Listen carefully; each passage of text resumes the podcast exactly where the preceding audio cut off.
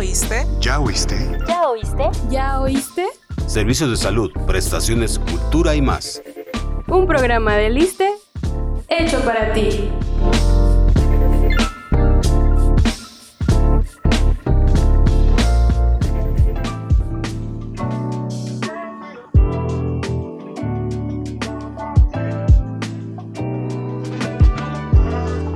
Hola, gracias por acompañarnos en un programa más de ¿Ya oíste? Te saludamos. Berenice Moreno y Saelín Ferrando. La insuficiencia renal es una enfermedad silenciosa que ha ido en aumento en nuestro país. Si los riñones se enferman, pueden traer complicaciones graves para la salud. Hoy conversaremos sobre este tema con el doctor Francisco Gabriel Hidalgo Alquicira. Doctor, bienvenido al programa. Muchas gracias por la invitación. Doctor, ¿cuál es la función de los riñones en el organismo?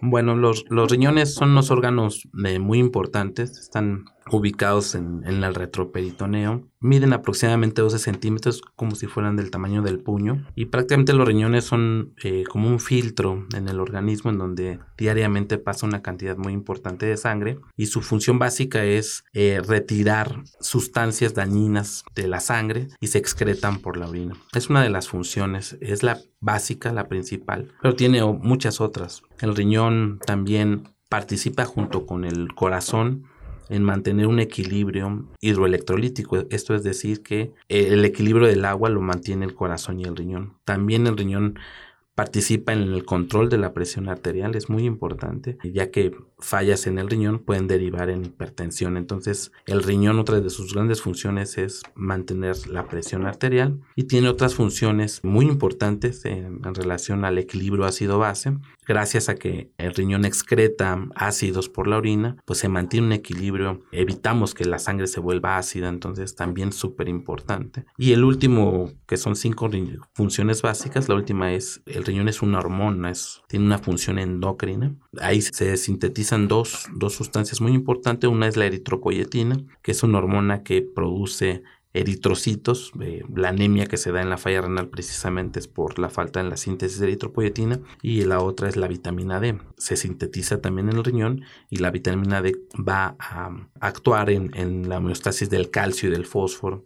Entonces el riñón es un órgano muy complejo y digamos que estas son sus cinco principales funciones. ¿Y exactamente de qué hablamos cuando se señala que hay insuficiencia renal? En general, la insuficiencia renal podría definirse como una pérdida gradual de la función. El término insuficiencia renal hoy en día se refiere precisamente a la pérdida de estas cinco funciones que habíamos comentado previamente, pero el término quizá correcto es enfermedad renal crónica, más que insuficiencia renal.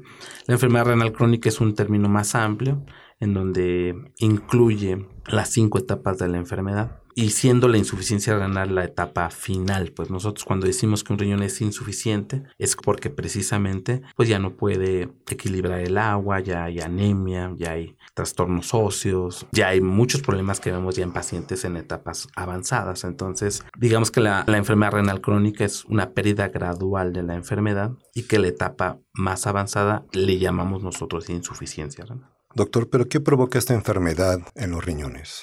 Los riñones se afectan por enfermedades sistémicas. La primera causa de enfermedad renal pues es la diabetes mellitus. ¿no? Es un problema también muy importante de salud pública en México. Y una de sus complicaciones crónicas más frecuentes es el daño renal. Entonces, evidentemente, la diabetes es la primera causa. La segunda, pues, es la otra enfermedad crónica más frecuente, que es la hipertensión arterial sistémica. Entonces, pacientes hipertensos de larga evolución, pues al final eh, la hipertensión daña los riñones. Esas son, digamos que las dos causas más importantes y de ahí vienen otras causas como enfermedades genéticas, lesión renal por medicamentos, enfermedades obstructivas con problemas de próstata y muchas otras, pues, ¿no? Pero creo que al final eh, las dos principales causas que abarcan más del 50% de las causas es complicaciones de la diabetes mellitus y de la hipertensión arterial sistémica.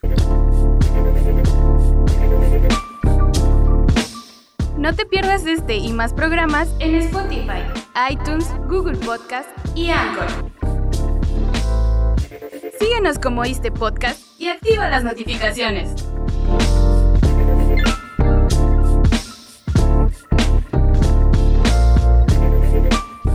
cuáles son los síntomas que indican el mal funcionamiento de nuestros riñones? Así es, es, uno, es un problema aquí porque los síntomas propiamente de la, de la falla renal aparecen de forma tardía, pues, ¿no? Ya cuando se ha perdido más del 50% de la función del riñón, es cuando comienzan a haber síntomas es una enfermedad silenciosa que en sus primeras etapas solamente nos damos o lo diagnosticamos por alteraciones en algunos marcadores de sangre como la creatinina, pero propiamente los síntomas aparecen cuando ya estamos en una etapa avanzada, pues, ¿no? Cuando se ha perdido por lo menos el 50% de la función y los principales síntomas pues es retención de agua o hinchazón o edema de miembros inferiores. También puede haber intolerancia a los alimentos, náusea, vómito, descontrol de la presión arterial. Si un paciente no era hipertenso, una de las manifestaciones de falla renal es que se vuelve hipertenso.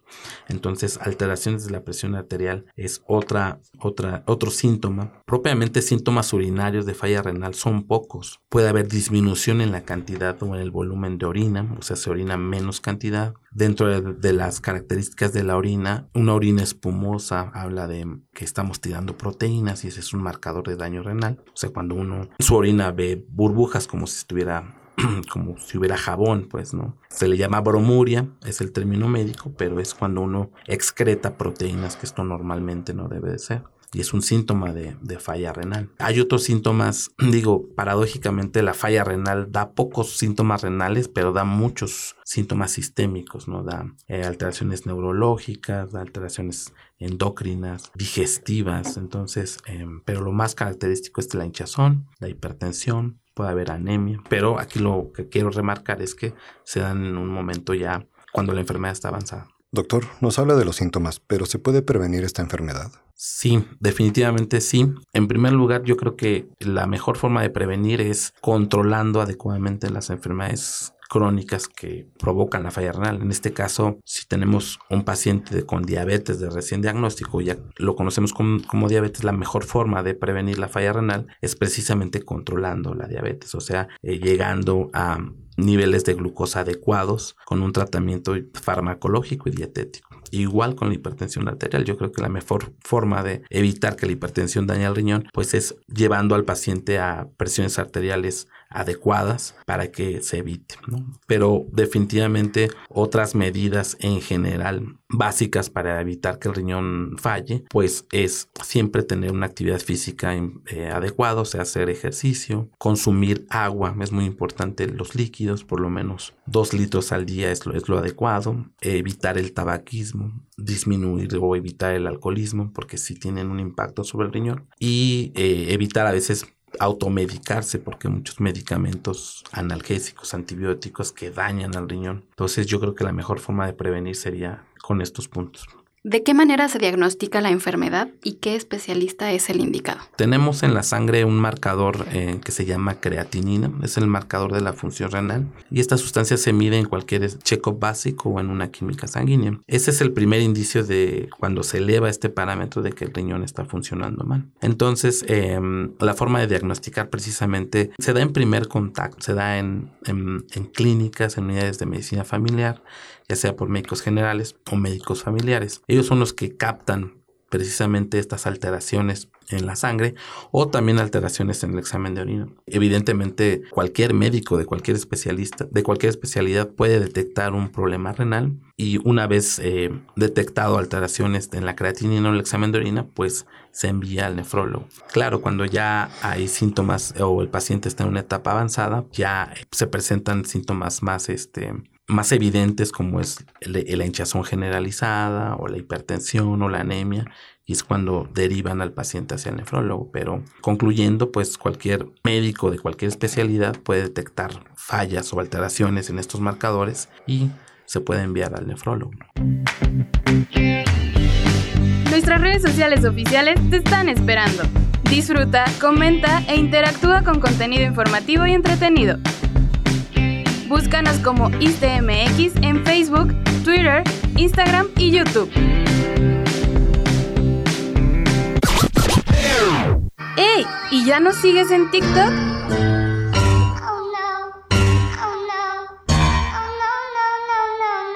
Hazlo y únete a la familia ISTE.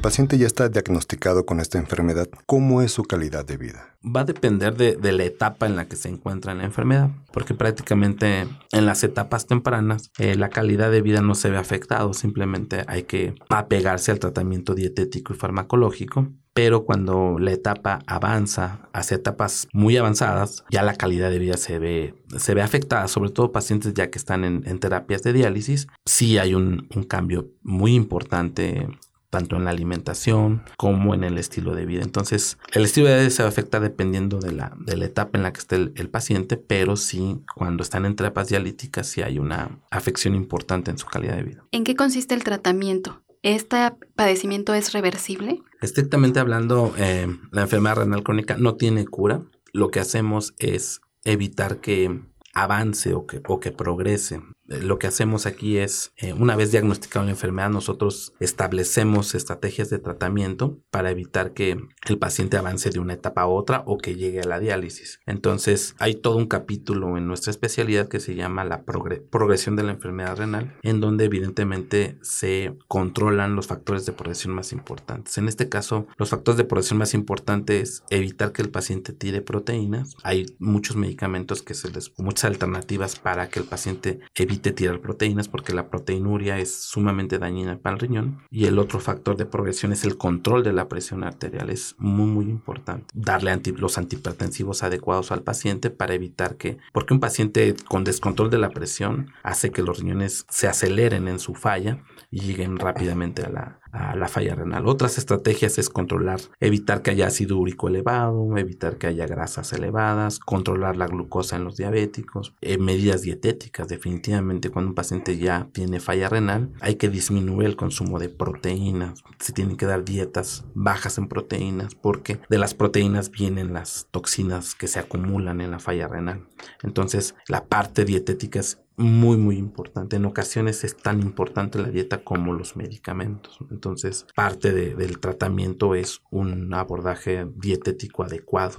Y bueno, pues igual conforme vayan avanzando en la, si se ubica el paciente en cierta etapa, pues es, son ciertos medicamentos, ¿no? Ya al final, cuando están los pacientes previos a un tratamiento dialítico, la carga de medicamentos es, muy amplia, muy importante, pero pues así debe de ser de acuerdo a la etapa en la que estemos. ¿Cómo podemos cuidar nuestros riñones para evitar la insuficiencia renal? De las medidas más importantes preventivas, pues es una vida saludable en general, o sea, es hacer ejercicio, evitar la obesidad, el sobrepeso, tomar agua, evitar eh, refrescos o evitar bebidas energéticas por la carga de sodio que tiene. La dieta debe de ser en general baja, eh, pues no rica en sodio, pues no, o sea, evitar sobre todo alimentos con muchos conservadores, evitar comida chatarra por la cantidad de sodio porque el sodio afecta al riñón. Hacer, como les comento, eh, ejercicio físico, evitar el tabaco. Definitivamente el tabaquismo daña al riñón, es un factor de riesgo importante. El alcohol también se debe de disminuir o evitar el alcohol lo de los medicamentos, ¿no? Creo que es un punto importante, sobre todo los analgésicos. Muchos tendemos a automedicarnos analgésicos del tipo antiinflamatorios y el consumo crónico de estos analgésicos sin una vigilancia o sin una prescripción médica puede dañar a los riñones.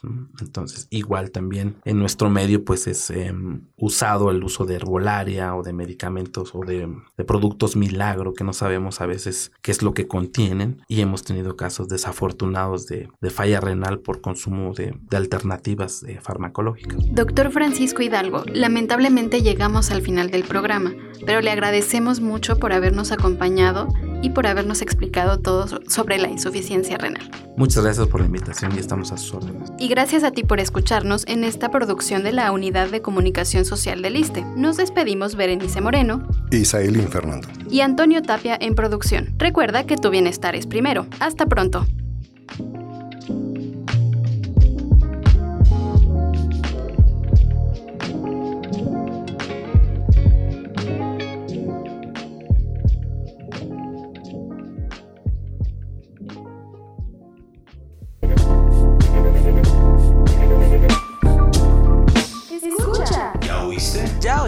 ¿Ya oíste? ¿Ya oíste? ¿Ya oíste?